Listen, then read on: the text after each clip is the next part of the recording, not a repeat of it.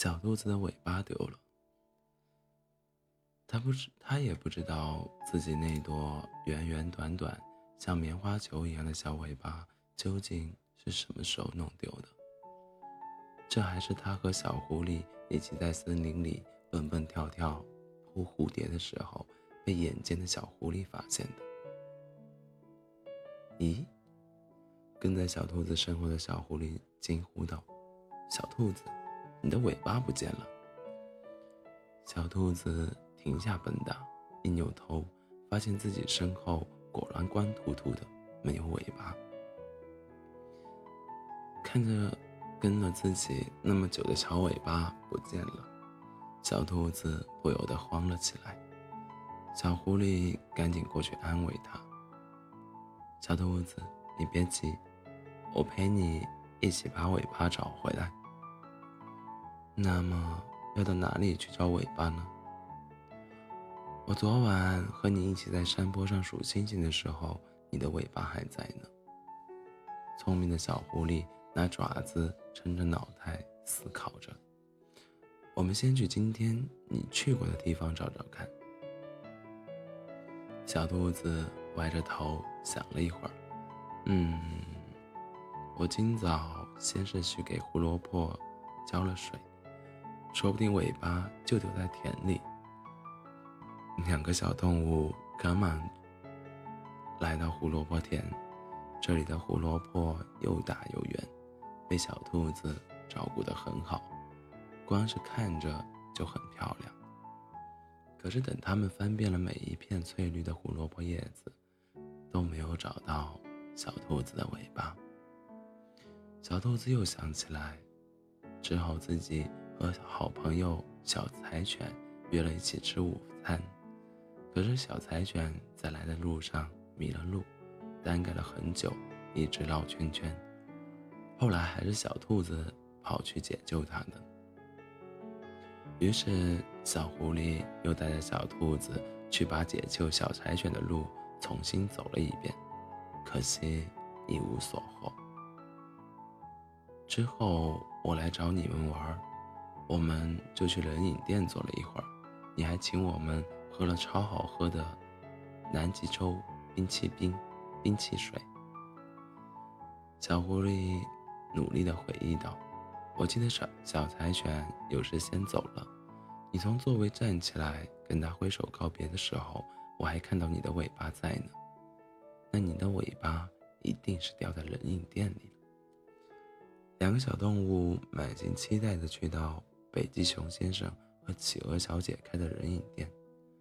然而，四处找了个遍，仍然没有找到小兔子丢失的尾巴。难道真的找不到了吗？小兔子害怕的想着：“我就要变成一只没有尾巴的小兔子了。”又累又气的小兔子闷闷的坐在冷饮店角落里，终于难过的哭了出来。小兔子，小狐狸担心的看着小兔子，默默的递过去一张纸巾。如果真的很伤心，哭出来会感觉比较好哦。小兔子抽打着小鼻子，硕大的眼泪从红红的眼角滚落。小狐狸，害怕。害怕什么呀？小狐狸问道。我要是没有尾巴，是不是就会变得很奇怪？小兔子耷拉着耳朵，声音越来越小。那么，嗯，大家都会讨厌我，不喜欢我了。小狐狸看着哭泣的小兔子，突然笑了，伸出爪子拍了拍它。小兔子，你这么想就不对了。大家不会因为你没有尾巴就嫌弃你、不喜欢你的。你是为了安慰我才这么说吧？小兔子又抹了一把眼泪。虽然你的尾巴，短尾巴是很可爱，可是除此之外，你还有很多很多别的优点。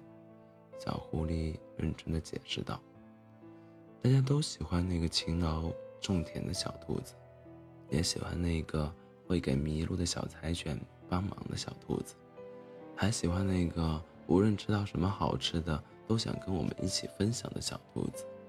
这些全都跟这尾巴没关系的。小兔子暂时止住了哭泣，认真的看向小狐狸：“真的吗？真的真的，就算没了尾巴，小兔子你还是小兔子。”我，小狐狸顿了一下，怂怂的笑了一下。哦，我是说我们大家。都会一直很喜欢你，跟你做好朋友，你不要害怕。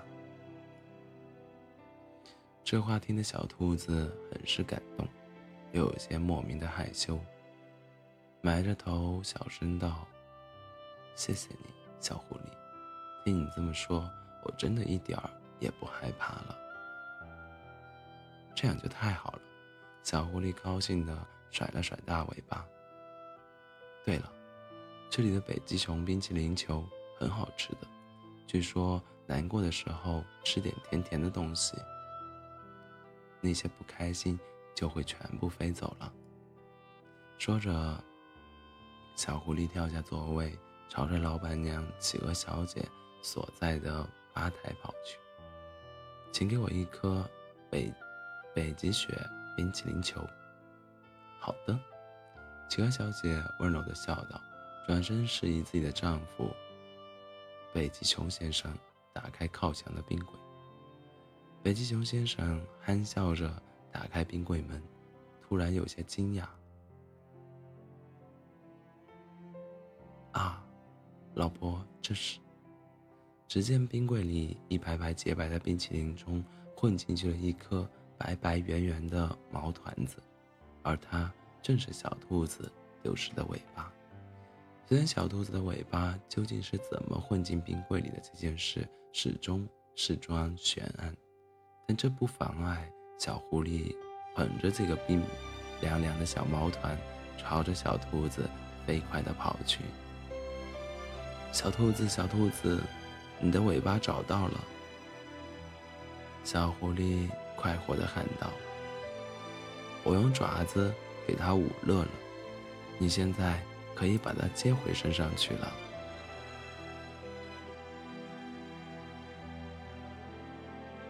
晚安，做好梦。